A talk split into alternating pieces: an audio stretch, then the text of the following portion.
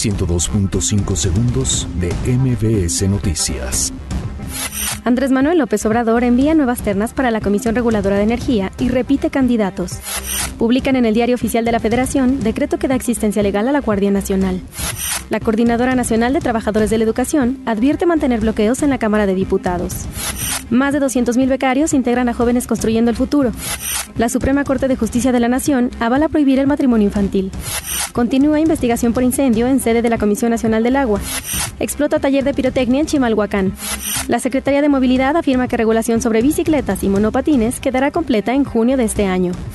Migrantes son alertados sobre riesgos en México a través de WhatsApp por la Cruz Roja. Boeing 737 MAX aterriza de emergencia en Orlando, Florida, tras problemas en el motor. 102.5 segundos de MBS Noticias.